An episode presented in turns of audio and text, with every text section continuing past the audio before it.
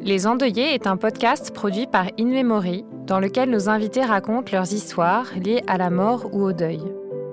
Leurs témoignages incarnent l'expression des vivants face à la mort, la douleur, la solitude et aussi la reconnaissance des chemins parcourus. Dans cet épisode, Agnès raconte comment elle chemine vers la fin de sa vie, aux côtés de sa fille Géraldine. In Memory est allée à leur rencontre pour entendre leur histoire. Ensemble, elles ont accepté de lire le texte issu de cet entretien.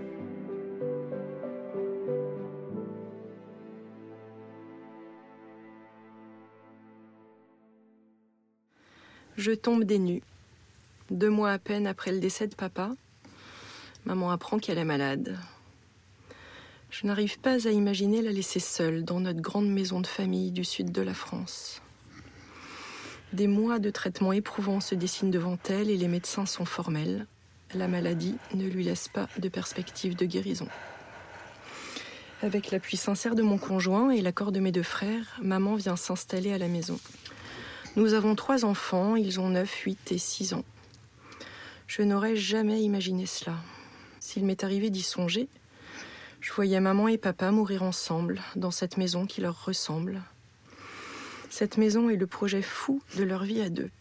Et voilà, maman se retrouve finalement chez moi, parmi les joies et les aspérités de notre vie de famille, embarquée dans la course folle du quotidien.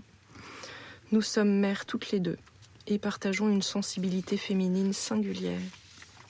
J'ai accueilli maman avec mon cœur et l'évidence d'un amour maternel. Suis touchée par l'accueil de Géraldine et celui de son conjoint qui a accepté de vivre avec sa belle-mère.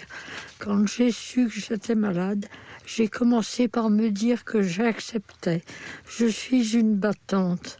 Géraldine dit souvent que j'ai un tempérament de feu. Heureusement pour elle, j'ai perdu de mon ardence. Aujourd'hui, je dois avouer que je n'ai plus trop envie ni d'accepter, ni de lutter. Je me sens démunie. Peut-être serais-je plus combative si j'avais une chance de guérir. Je ne sais pas. Et puisqu'on en est aux confidences, j'ai peur. Je ne me sens pas sereine.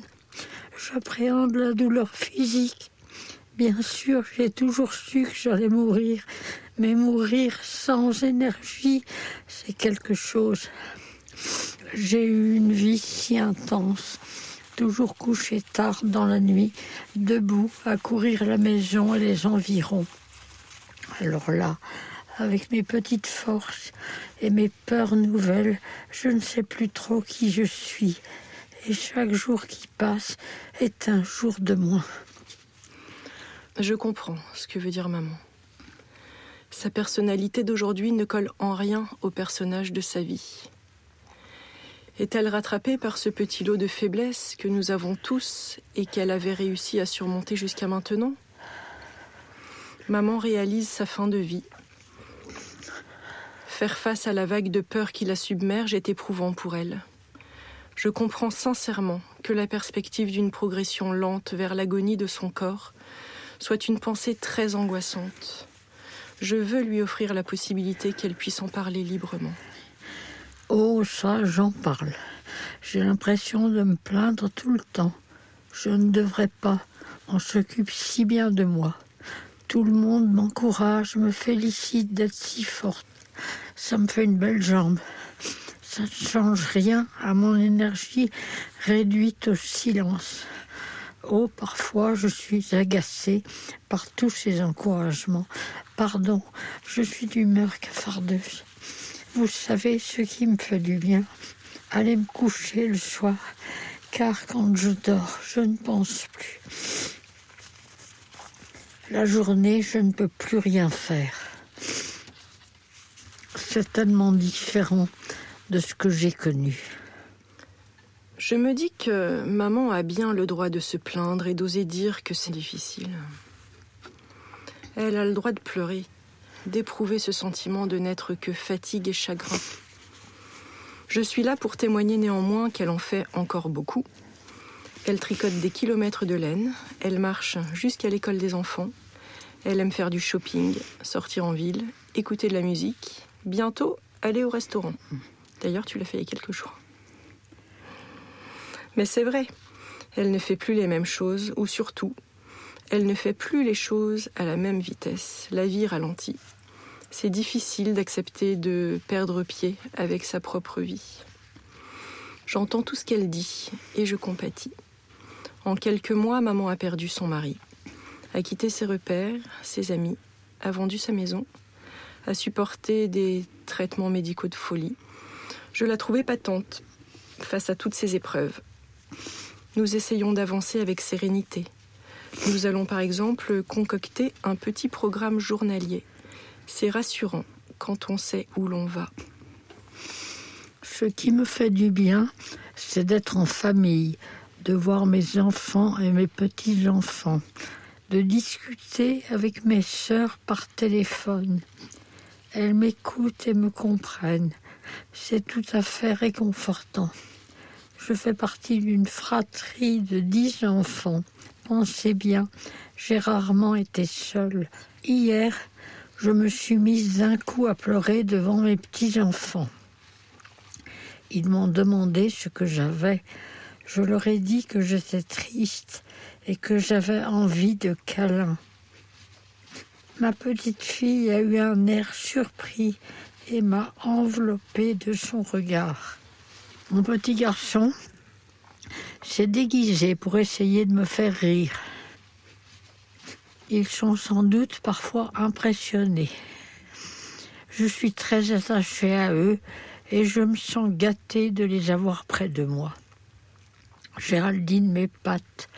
J'ai eu moi-même trois enfants et je constate les trésors de patience qu'il faut pour les élever. Je découvre beaucoup de choses chez ma fille pour moi, sa douceur, sa tendresse, sa prévenance. Être entouré d'amour est le plus beau des cadeaux. Je vis la présence de maman comme un cadeau.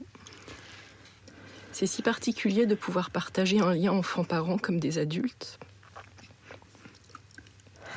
Nous avons dépassé les clivages de ma jeunesse. Nous sommes dans une relation de femme à femme, de mère à mère. Je vis ces moments comme une grossesse à l'envers. J'ai beaucoup de tendresse pour la vieillesse, la mémoire, la transmission. Et je me dis que c'est aussi un cadeau pour mes enfants. Ils sont avec leur grand-mère d'un naturel déconcertant. De jolis liens se tissent et il est évident que vivre ensemble dans l'intimité est une précieuse fabrique à souvenirs. Maman a vécu toute sa vie à 100 à l'heure. Là, elle aimerait continuer à faire les choses plus vite. Elle aimerait que sa mort, elle aussi, vienne plus vite. Chaque jour, elle fait des petits deuils de ce qu'elle ne pourra plus jamais faire. La mort n'est pas tabou entre nous. Maman a déjà pensé et formulé ses vœux pour ses obsèques. Pour l'instant, de mon côté, je vis bien la situation avec maman à la maison. Je n'ai pas de frein. Je fais avec les raisons du cœur. Aujourd'hui, nous partageons le projet que maman puisse rester le plus longtemps possible avec nous et qu'elle puisse éventuellement mourir à la maison. C'est notre souhait à toutes les deux. Je saurais écouter mes limites si à un moment cela devient trop compliqué pour moi ou pour les enfants ou trop angoissant pour elles. Moi, j'ai besoin en ce moment de mettre mes mains dans le cambouis de la mort. C'est étrange dit ainsi. Je suis friande de lectures qui donnent du sens comme des témoignages de personnes qui ont vécu ce chemin vers la mort ou des petits recueils de beaux textes qui permettent de s'échapper. Je discute souvent avec ma sœur qui a perdu sa fille. Elle a côtoyé la mort de près et connaît la multitude des sentiments qui l'entourent. Cette semaine, j'ai reçu le sacrement des malades. Je suis croyante et ça m'a fait beaucoup de bien surtout lorsque le prêtre m'a dit que je pouvais le recevoir autant de fois que je voulais. Je vis ici sur une terre d'exil. Je ne maîtrise plus rien et au crépuscule de ma vie, Je m'abandonne avec difficulté à cet inconnu. Cet été, nous partons en vacances tout près de mon ancienne maison. Ouf, l'avenir a un rayon de soleil. Maman a raison. Elle est ici sur une terre d'accueil. Elle est loin de tout son vécu, de ses amis, de ses engagements, de ses loisirs, de ses habitudes. Malgré toute notre bonne volonté, on ne peut pas recréer son monde. On essaye en revanche de ne pas oublier qui elle est et ce qu'elle aime. La fin de vie s'apparente à un pèlerinage et à un enchaînement de petits adieux. Maman aime le vivant et la perspective de sa mort a surgi d'un coup dans sa vie. Elle fait l'expérience d'un temps nouveau, celui de l'acceptation de ce que l'on a de plus fragile en nous et de ce que l'on n'est plus. J'apprends à.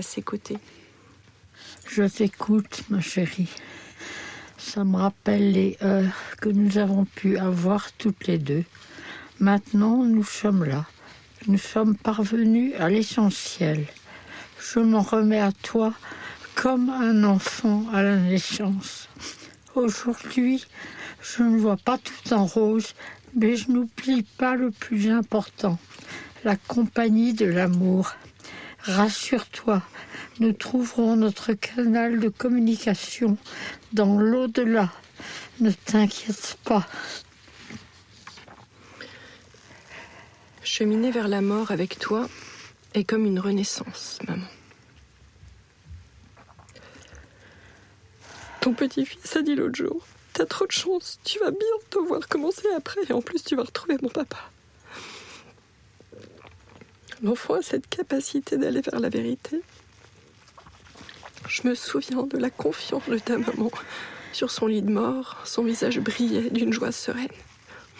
Peu importe notre foi, si nous avons foi en la vie, tout va bien aller, maman. Je t'aime, maman. Vous venez d'écouter Les Endeuillés, un podcast produit par In Memory. Merci à Agnès et Géraldine d'avoir accepté de nous confier leur histoire. Merci à Charlotte de l'avoir recueillie et mise en mots. Merci à Yves d'avoir enregistré et mixé ce moment de cœur à cœur.